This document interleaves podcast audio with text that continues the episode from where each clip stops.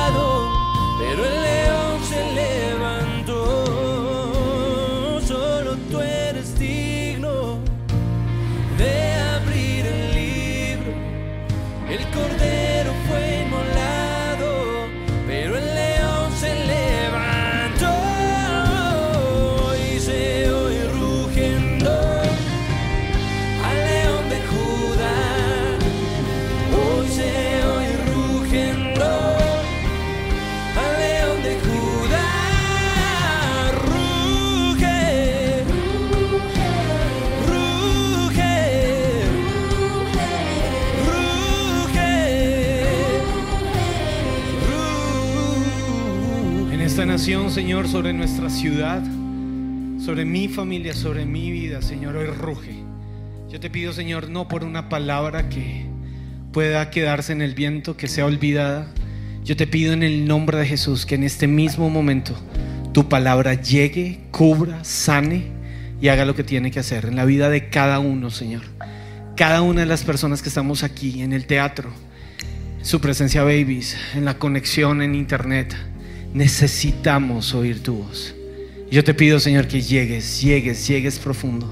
Ruge sobre nuestra vida. Y toma esta palabra, Señor, y hazla tuya. Vuélvela tuya en el nombre de Jesús. Amén. Amén. Muy buenas tardes. Qué alegría sobrenatural tengo de compartir esta mañana, esta tarde con ustedes. Se me dañó el reloj. Eh, pero lo peor es que es el biológico, este funciona bien.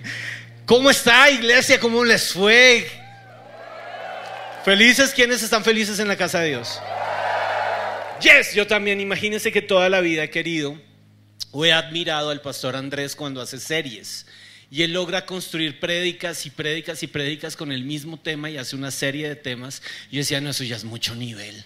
Señor, ¿cuándo voy a poder yo hacer una serie? Esto, esto me reta. Y un día veo a doña Natalia Nieto haciendo disque una serie y como les conté en la prédica pasada, dije, ah, no, si Natalia pudo, yo también puedo. Pero esto no es envidia, no, créanme que esta no nació de la envidia. Esta predica que es una serie realmente, nace de una situación que a mí me ocurre y es que creo que de todos los predicadores de la iglesia parece ser que está científicamente comprobado que yo soy el más carretudo. Entonces creo que todos los predicadores logran hacer prédicas de 7 y 8 páginas, las mías son de 18. Entonces, en mi prédica pasada pasó algo impresionante y es que llegué hasta la mitad. Y por más que quise y quise y quise avanzar, no lo lograba y no lo lograba y no lo lograba. Y quedé muy frustrado y me di cuenta que esto era una continuación. Entonces usted está sentado a decir, ay, nos va a continuar algo que yo no escuché o que ya se me olvidó o que se me quitó, que yo no sé de qué nos va a hablar, no se preocupe, que yo creo en usted y yo creo que usted es la gente pila que llega a la iglesia y toma nota. Y todo lo que escucha queda grabado en su corazón. Y yo creo que usted es de los que viene cada ocho días porque cada ocho días necesita la palabra de Dios y tiene guardado en su corazón lo que predicamos vez tras vez tras vez. ¿Cierto que sí? Amén. Y si no, no se preocupe, que para eso existen los, las recapitulaciones. Entonces vamos a, voy a arrancar haciendo una pequeña, pequeña recorderis de lo último que prediqué, que da lugar a esta prédica que voy a compartir hoy. Y adivine el chiste de Dios conmigo. Hice la prédica y no llegué al punto que quería. Entonces posiblemente me va a volver a escuchar de este tema, ¿listo? La vez pasada le prediqué acerca de la una palabra en hebreo antiguo, hicimos un repaso de sus conocimientos de hebreo antiguo y me di cuenta que ustedes como iglesia son la iglesia más dura que existe en hebreo antiguo. La palabra es veraca. ¿Alguien se acuerda qué significa veraca? No, pero tienen que hacerlo como si hubieran almorzado. Una, dos, tres, otra vez. ¿Alguien se acuerda qué es veraca? Muy bien, la bendición de Dios. Y les hablaba cómo la bendición de Dios es la gracia sobrenatural evidente sobre la vida de una persona. Les decía que la palabra bendición es una palabra cliché en el cristianismo. Nos hemos acostumbrado por todo lado a escuchar Dios te bendiga, Dios te bendiga, Dios te bendiga. Pero pocas veces estamos identificando realmente qué es la bendición de Dios. Por eso, esta prédica de hoy se titula ¿Conoces la bendición de Dios? ¿Realmente ¿conozco yo la bendición de Dios? Porque el reto que tengo, volver a hablar de bendición, es que realmente podamos identificar qué es la bendición de Dios para mi vida y yo pueda salir hoy de ese lugar y decir, voy a conocer la bendición de Dios para mí. La voy a traer, la voy a tocar. En la prédica pasada les contaba que había un lugar para la bendición de Dios. Hay un lugar en donde se gesta, se forma, se da lugar a la bendición de Dios. Y lo hice de la mano de Génesis capítulo 12. Para explicar cuál es el lugar donde se gesta la bendición de Dios, les hablé de la bendición que Dios da sobre un hombre cualquiera. Y me encanta esto porque en Génesis capítulo 12 vamos a encontrar que Dios tiene un encuentro con un cualquiera, con un hombre común y corriente sin mayores pretensiones, un hombre llamado Abraham. Y aparece Abraham en escena, vivía en Ur de los Caldeos, y Dios va a visitarlo hasta Ur de los Caldeos, una, una, ciudad pagana, y se encuentra con un hombre aparentemente pagano, pero Dios le encantan las citas con hombres comunes y corrientes que tienen un corazón para con él. ¿Estás conmigo? Y Dios articula, Dios emana esta bendición sobre Abraham. Abraham, yo te bendeciré y declaro sobre ti que serás bendición. Y acto seguido le dice, y en ti serán benditas todas las familias de la tierra. Les explicaba en la predica pasada que el lugar de la bendición, el lugar donde se gesta la bendición, es la familia. Y para Dios, tu bendición es muy importante porque tu bendición va a tocar a los tuyos. Y el sueño de Dios es que tu casa, tu familia, sea llena de la bendición de Dios. Dios es un Dios generacional. Y Dios no solamente quiere bendecirte a ti en el ahora.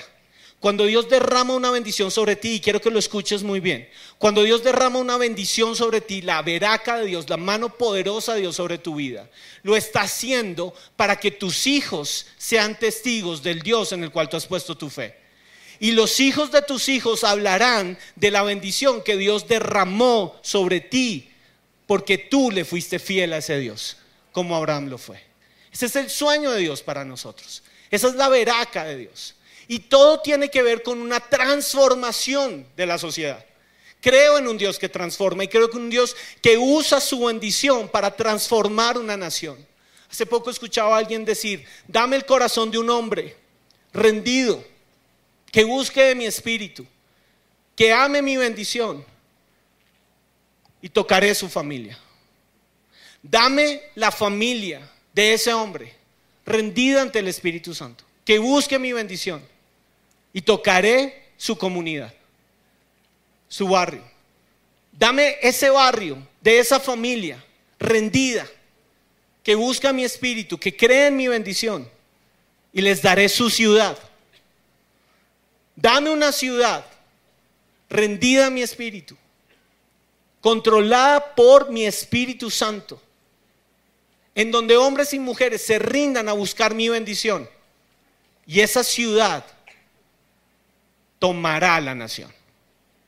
Yo creo en un Dios que va de lo pequeño a lo grande y que está interesado en bendecirte a ti, a ti, a ti, porque Él sabe que la bendición de Él sobre ti, tu, veraca, la veraca de Dios sobre tu vida, se va a extender e ir más grande y más grande y más alto y más lejos. Yo lo creo, yo lo creo en mi corazón. Y recuerdo muchísimo este principio que lo aprendí de niño. Recuerdo como si fuera ayer, hoy esta, esta predica se van a dar cuenta que, que es como un back to the pasado. Volví a mi pasado, me acuerdo como si fuera ayer, de verdad, mi clase de escuela dominical. Mi profesora se llamaba Débora, Débora Romero, la hermana mayor del pastor. En ese momento era Débora Corson y me acuerdo de mis Débora como si fuera ayer, de verdad. Yo era un niño de cinco años, un mocoso. Y ella me enseñó en Reina Valera este versículo que todavía me sé en mi corazón y se los quiero dejar a ustedes, porque este es el versículo base de esta predicación. Proverbios 4:18. ¿Qué tiene que ver Proverbios 4:18 con la bendición de Dios? Ya te lo va a mostrar. ¿Qué dice Proverbios 4:18? En Reina Valera, obviamente. Calcularán ustedes que mi escuela dominical fue más o menos en 1979. No hagan cuentas, no hagan cuentas, pero todos aquellos nacidos después de 1979 creo que necesitan empezar a honrar a este predicador que les va a predicar en este momento, porque les llevo muchas décadas de ventaja. Bueno, yo me aprendí Proverbios 4:18 antes que ustedes. Mas la senda del justo es como la luz de la aurora que va en aumento hasta que el día se hace perfecto. Vamos a leerlo en una versión mucho más play de esta generación, la nueva traducción viviente. No me lo he podido aprender en nueva traducción viviente, pero es, es espectacular, pónganle cuidado. El camino de los justos es como la primera luz del amanecer. ¿El camino de quiénes? ¿Se acuerdan de Natalia Nieto hace ocho días?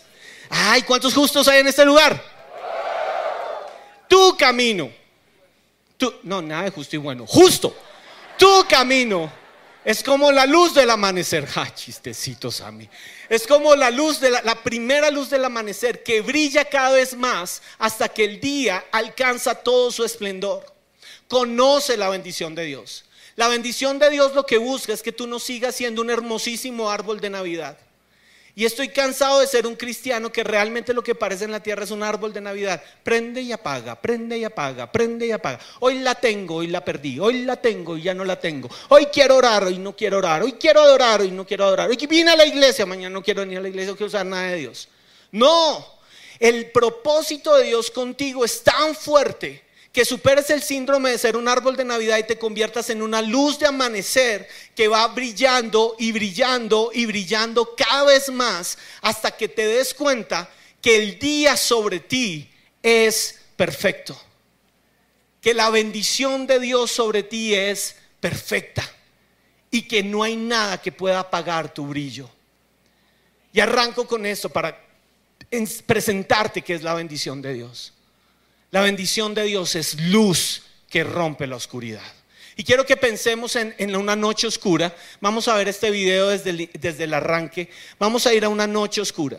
Oscuridad, aparece el primer rayo, vence la oscuridad, aparece el calor en tu vida y el sol empieza a subir y subir y subir hasta que llegas al sol de mediodía. En el momento en que ves los colores, distingues las formas y sabes que todo es perfecto alrededor tuyo, que vives en la luz de Dios. Quiero decirte esto, la bendición de Dios para ti hoy es su luz rompiendo tu oscuridad. Y para hablarte de esto, tengo un recuerdo como si fuera ayer. Por eso les dije que esta prédica para mí es como back al pasado. Estoy volviendo a mi pasado. Y es como de verdad, yo creo que ahora sí estoy viejo ya lo estoy empezando a sentir porque yo, yo veía los, la gente decía, ay, disfrute a sus hijos, que esos se crecen rapidísimo, eso no los veis como si fuera ayer. Ya me pasó. Haciendo esta prédica tuve un back a mi pasado y me acordé cuando yo era un papá primerizo, mi hijo Juan Marcos era un bebé y yo le estaba cambiando los pañales, era de noche. Eh, la luz del cuarto de él estaba prendida, el pasillo estaba prendido, pero la sala estaba oscura. Y resulta que mi hijo Juan encontró diversión. Y como pudo este niño que hasta ahora estaba aprendiendo a caminar, se bajó de la cama donde yo le estaba cambiando el pañal, medio se cogió el pañal y puedo recordar como si fuera ayer esa colita popochita tratando de sostenerse el pañal, mirándome con una cara muy desafiante que todavía hoy persiste en su adolescencia. Y me miraba así como papá.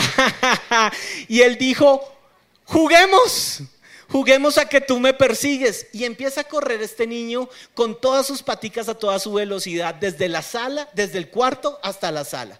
Entonces él iba feliz cogiéndose el pañal, ¡ja, que no me consigue, me persigues, me cajes, ¡ja, papá, papá! Pero cuando llegó al borde de la sala, en donde iba a entrar a la zona oscura, pasó esto. Yo me quedé ahí quieto mirando lo que iba a ocurrir, como si fuera ayer.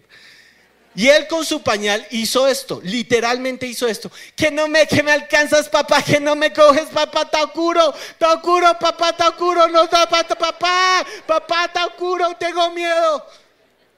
Y mi hijo se encontró en el borde del pasillo, donde alumbraba todavía el rayo de luz, con un papá que lo vio con cara de terror, volver a sus brazos, y me dijo, ¿me hacha? Claro, hijo, ven a este lugar porque tú no naciste para jugar en la oscuridad.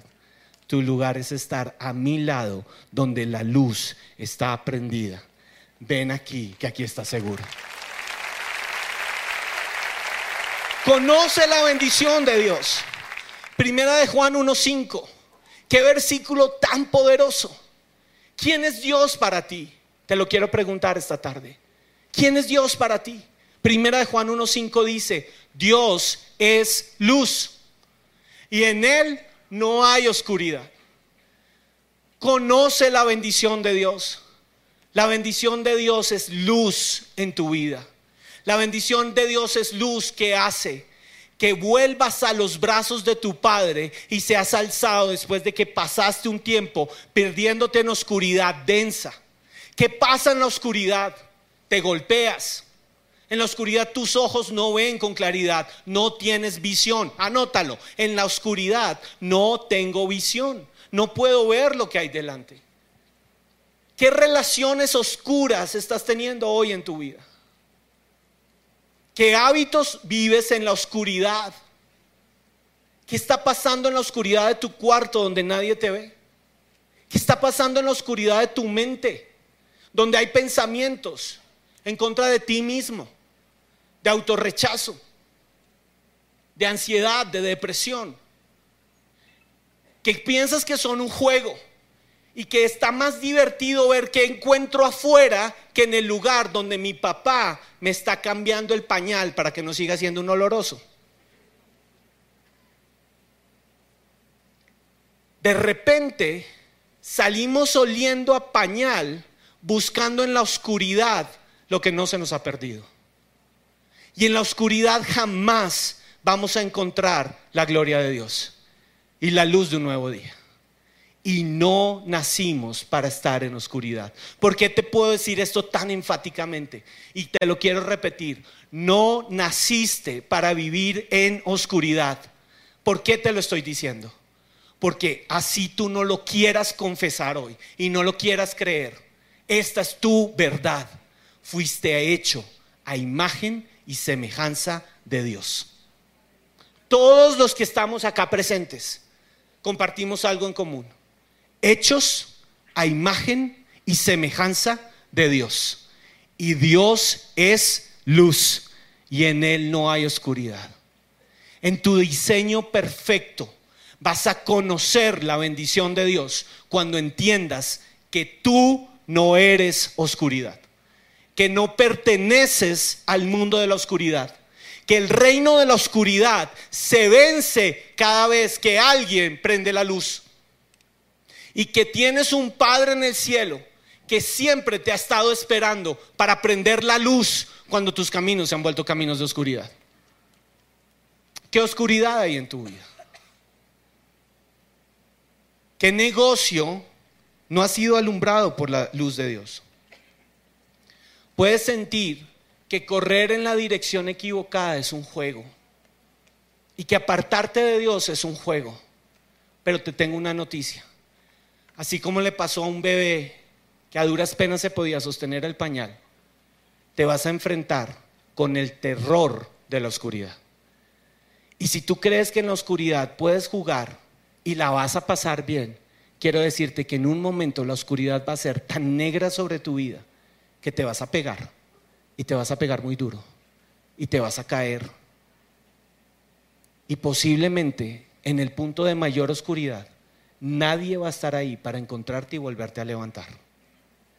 Pero en el borde siempre vas a encontrar a un Padre de amor que tiene sus ojos puestos sobre ti y te está esperando. Lo único que necesitas es retornar a casa y encontrarte con tu Padre está esperándote en el umbral de la luz. Dios es luz.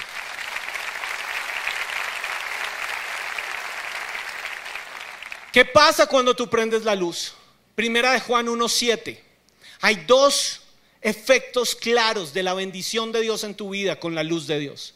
Cuando Dios amanece sobre ti, cuando estás mirando el sol aparecer en tu oscuridad, hay dos cosas impresionantes que van a ocurrir. De tal forma que si tú insistes en la oscuridad, estas dos cosas que te voy a presentar las vas a perder en el terreno de la oscuridad. Primera de Juan 1.7. Pero si andamos en luz, si andamos en dónde? Si conocemos su bendición, que es luz sobrenatural sobre tus pies. Pero si andamos en luz, como Él está en luz, mira las dos cosas que vas a vivir. Tenemos comunión sobrenatural los unos con los otros. ¿Por qué los matrimonios se destruyen? Porque somos dos pisando en terrenos oscuros, donde no hemos permitido que Dios alumbre en el dolor, en la aflicción, en la prueba.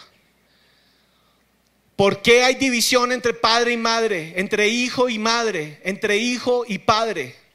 ¿Por qué las relaciones están chocando permanentemente? Porque hay odio, porque no hay construcción en la relación porque nos acostumbramos a vivir en la penumbra de la oscuridad. Relaciones oscuras son relaciones destruidas por el enemigo. Pero si andamos en luz como Él está en luz, tenemos comunión unos con otros. Y hay un segundo efecto de la luz sobre tu vida. Escucha esto. Y la sangre de Jesucristo su Hijo nos limpia de todo pecado. ¿Qué ocurre en la luz? La luz te vas a encontrar con tu Padre que puso a Jesucristo como el justo a morir por tu pecado, por mi pecado. Y mira esto tan hermoso, nos limpia continuamente de todo pecado. Mira algo básico. Yo no iba a poder limpiarle la cola a mi hijo en la sala oscura. Para traer a mi hijo a la limpieza que él necesitaba, teníamos que estar en el lugar de intimidad donde la luz estaba prendida. ¿Estás conmigo en esto? Dios es un experto limpiador de pañales, pero necesita que corramos a la luz. Y es en la luz en donde vas a dejar de oler feo. Es en la luz donde Dios te va a volver a limpiar. Segundo punto que te quiero decir, ¿qué es la bendición de Dios? La bendición de Dios es huir de lo que realmente tienes que huir. Mi hijo no tenía que huir de los brazos de su papá. Pero cuando mi hijo entró en el terreno de oscuridad, Taokuro, papá, Taokuro, le pasó lo que le pasa al hijo pródigo en uno de los pasajes más hermosos de las escrituras, Lucas capítulo 15. Lucas capítulo 15 nos habla un momento en que este muchacho entra en razón. Di conmigo, entrar en razón. Hay un momento en que tú necesitas un segundo, ¿yo en dónde estoy? Un segundo, ¿cuál es la oscuridad en este momento? ¿Es el odio? ¿Es la rabia? ¿Es la amargura? ¿Qué es lo que me tiene en oscuridad? ¿Es el pecado? ¿Es la tristeza? ¿Son relaciones a mi alrededor tóxicas? Un segundo. Y en ese momento en que entras en razón, te sacudes, va a pasar lo que hizo mi hijo. Está oscuro. Está oscuro, papá. Papá, está oscuro, está oscuro, papá. Papá, ayúdame. Papá conoce la bendición de Dios. La bendición de Dios es huir de lo que realmente tienes que huir. ¿Cuál es el problema aquí? Que todos nosotros conjugamos mal el verbo huir o lo usamos con la persona incorrecta. Estamos huyendo de Dios cuando el único que tiene una respuesta para ti es tu Padre Dios. ¿De qué tienes que huir? Mira, te lo voy a decir de una vez y por todas. Nosotros podemos hacer encuentro, encuentro de conquistadores, pasos, nivel 1, nivel 2, nivel 3, santificación, el regreso de la santificación viviente, el encuentro 3, el posencuentro y el encuentro de los muertos vivientes que volvieron a resucitar. Podemos alargar la cadena todo lo que tú quieras, pero te voy a dar una razón. ¿Quieres realmente ser libre del pecado?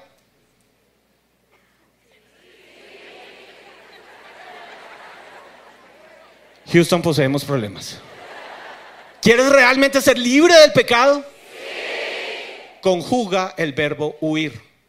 Huye del pecado, no de Dios. Bíblicamente, huyan de las pasiones juveniles. Bíblicamente, José, José tenía una relación en lo oculto. La esposa de Potifar. Bueno, la esposa de Potifar tenía a José literalmente en la olla y había visto a José como su arrocito en bajo. ¿Qué hizo José frente al pecado de la esposa de Potifar? ¿Qué hizo, perdón? Huyó. ¿Quieres ser libre del pecado? Puedes ir a encuentro, a posencuentro, a tras encuentro, ser líder, volver a ser líder. Pero te quiero decir algo.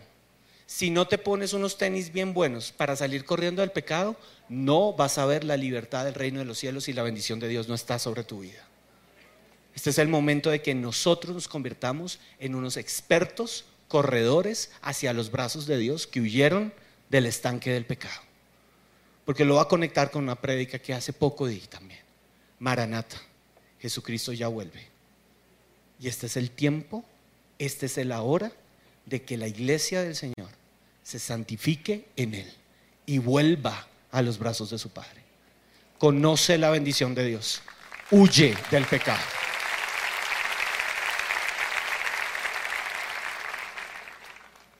La bendición de Dios es aprender a vivir en el centro de la voluntad de Él. ¿Quieres ver el sol de mediodía sobre tu vida?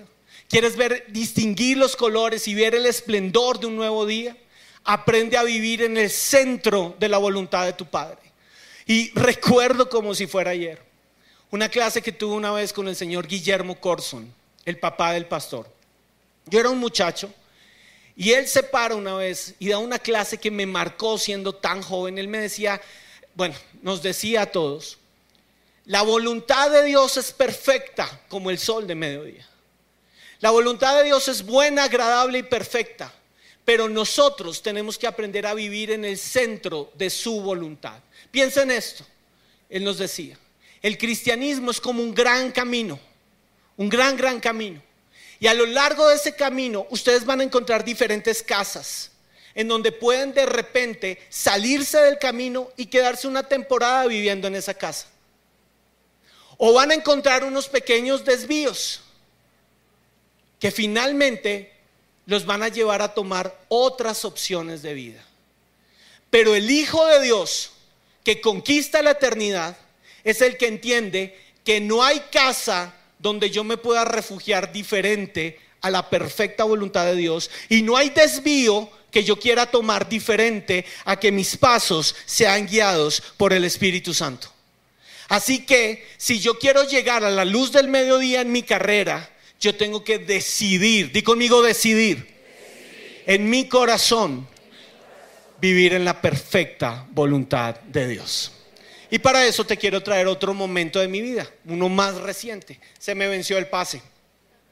Y como todo buen bogotano que se le vence el pase, tiene que ir a hacerse los exámenes. Entonces me fui a hacer los exámenes médicos y sin saberlo, ese día que fui a hacer los exámenes médicos, tuve un encuentro con la perfecta voluntad de Dios. Te lo voy a mostrar en estos términos. Tuve primero el test de visión. Me miraron mis ojitos y mis ojitos están 20-20. Perfecto. Presbicia no se ha parecido, más que oso, líder de teens, de adolescentes de la iglesia con presbicia, no aguanta ya eso no aguanta. Entonces yo le he dicho a Dios, Señor, retrásame la presbicia, todo lo que me pueda retrasar. Ahora, usted va a decir, ay, pero tiene gafas. Sí, las uso para poder leer ahí y para que usted no me brille. Son antirreflectivas, pero el resto tengo visión 20-20. O sea, por eso no se preocupe. Entonces, bien, check. Siguiente prueba, el test auditivo. Entonces fui al test auditivo y resulta que estoy escuchando perfecto. Mis oídos escuchan perfecto, no he perdido la audición ya estos 40 y muchos años, no he perdido la audición, estoy escuchando muy bien. De hecho, yo alcanzo a escuchar lo que usted está murmurando por ahí del predicador, yo lo alcanzo a escuchar. Aquí donde me ven, yo escucho, ay, que si ya va a acabar, no, no va a acabar, yo siempre me paso. No ve que me falta una tercera, sí que tranquilo, váyase más bien acomodando. Después fuimos al examen psicológico. ¿Pan comido? Pan con examen psicológico. Me va a ir divinamente. Entonces empieza la señora, la psicóloga. Disculpe, señor, ¿usted fuma? Por favor. Jamás en mi vida he cogido un cigarrillo con la mano. Nunca. Yo no necesito fumar. No, no, yo no fumo. Nunca he fumado. Ah, no fuma. ¿Usted toma? Nunca en mi vida me he bajado un refajo. Así como los, fariseos de los fariseos de los fariseos, yo voy a llegar al cielo y voy a decir, jamás tuve una botella de cerveza en mis manos, Dios. Yo no he tomado, no necesito tomar. Borracho sí, pero del Espíritu Santo. Y quiero decirle algo, estoy más feliz que mis compañeros de la universidad que vivían hinchos. no necesito tomar. No necesito eso. No, no tomo y no he tomado. Y nunca he tomado. Ok, sustancias psicoactivas. ¿Quién mantiene vivo a este man? Si no es Jesucristo, Hijo de Dios. Él es mi medicina, Él es el que me pone eufórico. Yo bien tranquilo que soy y Él es el que me alborota. Creo en el poder de Jesús y no necesito sustancias psicoactivas. No, no he tomado sustancias psicoactivas. La señora iba un poquito extraña conmigo y dijo, este man qué. Listo, hagamos las pruebas entonces de coordinación bimanual. Pan comido. Frene, acelere, frene, acelere. Man, es un duro. O sea, yo iba por mi pase de camión triple eje. Se los quiero decir, yo iba por mi pase de camión triple eje, yo sé manejar. Miren, llevo 33, o sea, yo tengo 33 años. 33 años de mi vida manejando. Soy un duro, yo iba por mi pase de muchas categorías. Yo iba a decirle al pastor, pastor, yo le manejo el camión de la iglesia cuando tengan su presencia tracks, ahí yo voy a poderle manejar. Estoy seguro de eso, seguro de eso. Hasta que llegamos al test de coordinación bimanual. Le quiero mostrar la prueba de test coordinación bimanual. Son dos manos que usted tiene que sincronizar perfectamente para cada carrito y cada carrito va a ir por curvas y el secreto es no salirse del centro de la línea con las dos manos sincronizadas. Ahí va yo con mi soberbia. Y este man bien soberbio delante, cuando a mí algo me está quedando difícil, quiero decirle algo y yo saco la lengua. ¿Qué pasó? Que el que nunca fuma, nunca toma, que el que se cree la mucha cosa, entró a ese examen lleno de soberbia y orgullo. ¡Pum, pum, pum, pum! Me salí de la vida 28 veces. La señora se queda mirándome y me dice, al final de la prueba, señor, ¿usted qué carro maneja?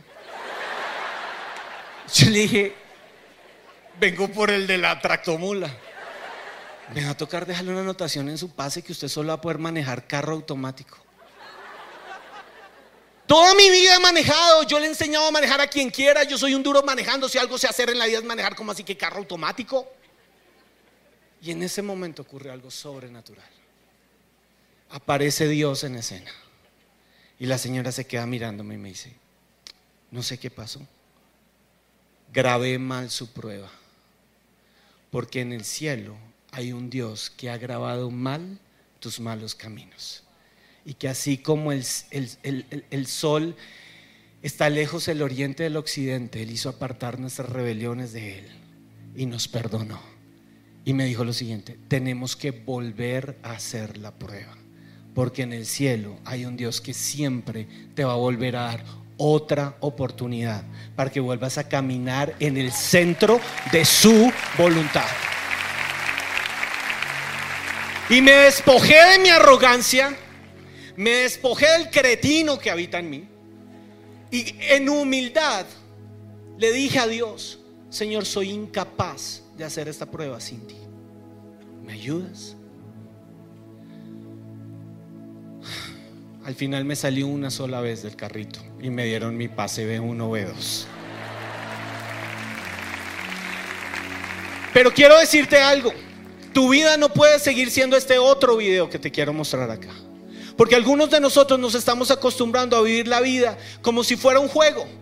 Y yo voy por mi carril haciendo lo que a mí me da la gana, como predicó el pastor el miércoles. Me encantó su predica del miércoles. Y así parecemos nosotros, me salgo y hago lo que quiera y estrello al que vaya por delante y me los paso por delante y termino fuera del carril y termino accidentado y termino vuelto una nada y volviendo nada a la vida de los demás. Si tú hoy estás en este lugar y tú eres la iglesia de Cristo, quiero decirte algo. Este es el tiempo de vivir en la perfecta voluntad de Dios. Romanos 12, 1 y 2.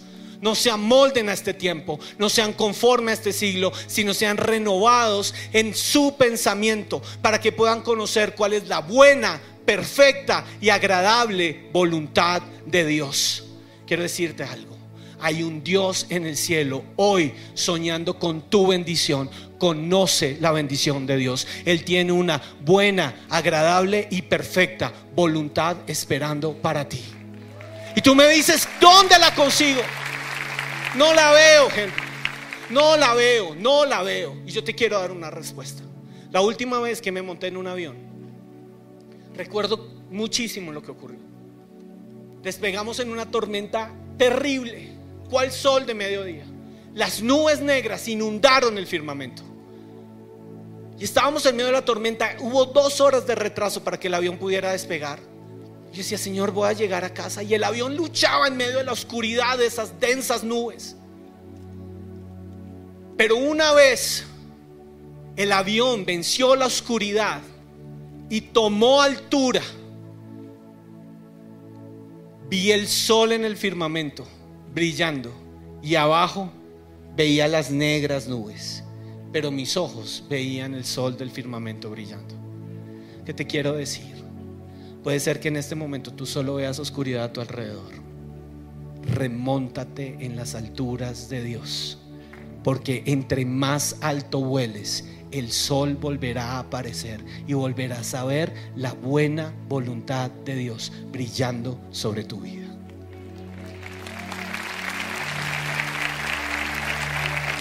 Tiempo de volar alto en Dios. Es tiempo de no soltar la fe. Cierro con esto.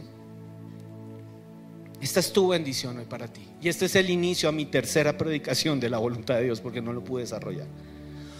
Un hombre que dio una bendición sobre su hijo. Conoce la bendición de Dios. Tú me dices aquí, nadie ha profetizado una bendición para mí. Nunca nadie le ha hablado. Aquí vas a encontrar la buena, agradable y perfecta voluntad de Dios para ti. Y aquí está tu bendición. Hubo un hombre que es el rey David, que llamó a su hijo Salomón, le dijo, ven para aquí, Salomón. Hay una bendición que te quiero dar. Y esta es la bendición que hoy tu padre quiere darte sobre ti. Y tú, Salomón, y si quieres tacha ahí Salomón y pon tu nombre. Y tú, Henry, hijo mío, aprende a conocer íntimamente al Dios de tus antepasados. Adóralo y sírvelo de todo corazón, con una mente dispuesta. Pues el Señor ve cada corazón y conoce todo plan y pensamiento. Si lo buscas, lo encontrarás. Pero si te apartas de Él, Él te rechazará para siempre. De modo que toma esto en serio. El Señor te ha elegido para construir un templo como su santuario. Sé fuerte y haz el trabajo. Porque estás aquí sentado hoy. Escucha, conoce la bendición de Dios para tu vida. ¿Qué dice Dios de ti? ¿Qué dice la luz de Dios sobre ti? Te dice esto. Y tú, hijo mío, hija mía, apréndeme a conocer, conóceme. Yo quiero ser el Dios de tu intimidad.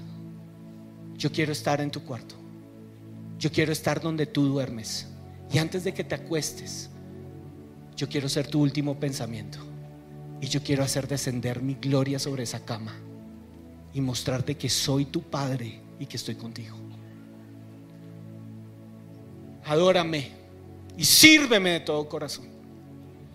Tengo un sueño en mi vida. Y es que cuando las cosas se pongan más duras y más persecución haya contra el nombre de Cristo, más voy a servir a Dios con todo mi corazón.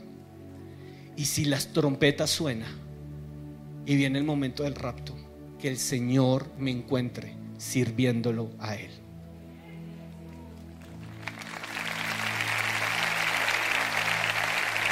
Pues el Señor ve cada corazón y conoce todo plan y pensamiento. Tienes planes, tienes sueños, el Señor los ve, el Señor los conoce. Y de pronto tú dices, yo solo veo oscuridad, ¿dónde están mis planes y mis sueños? Hay un Dios que te dice, tranquilo, sube más alto, ven más alto conmigo, que vamos a ver las cosas otra vez como las perdiste de vista. Si lo buscas, lo encontrarás. Iglesia, lugar de su presencia, conoce la bendición de Dios. La bendición de Dios la conoces de rodillas. Pero si te apartas de Él, te rechazará para siempre. De modo que toma esto en serio. Y cierro con esto. No podemos ser una iglesia que tomó a Dios como un chiste. No podemos ser una iglesia que viene a este lugar a simplemente ser espectador de un show me cansé de eso. O tomamos a Dios en serio en este tiempo y le damos la prioridad en nuestro corazón. o vamos a perder el tiempo valioso de los últimos tiempos que vino sobre nosotros. Y vamos a ser como las diez vírgenes, de las cuales cinco, si no estoy malo, siete, fueron halladas sin aceite por no tener comunión con el Espíritu Santo y se quedaron detrás de la puerta. ¿Sabes qué? Ninguno de los que estamos aquí sentados se puede quedar detrás de la puerta. Somos invitados a las bodas del Cordero. Y tú tienes un espacio allá. No pierdas tu lugar. Toma esto en serio. Toma a Dios en serio. Porque el Señor te ha elegido a ti para construir. ¿Para qué estoy en esta vida, Dios? ¿Qué hago con mi vida? Un verbo. Tú construyes. Estoy hablando a gente que ha destruido hogares en este lugar. Y quiero decirte algo. Conoce la bendición de Dios. Hoy Dios te da una segunda oportunidad para que en lugar de destruir hogares, construyas la casa de Dios. Construye. Naciste para construir. Que el edificio que construyas sea lleno de la gloria de Dios. Porque tu Padre está esperando que te levantes a construir. Vuelve a construir tu relación con Dios. Vuelve a construir ese altar. Llegó el momento de hacerlo. Quiero que nos coloquemos de pie. Y recibas la bendición de Dios. Y vas a decirle al Señor, me cansé de la oscuridad. Yo no quiero jugar con la oscuridad, Dios. Dios, tú eres la luz. Y yo quiero vivir en tu luz. Dios, eres la luz. Necesito tu luz.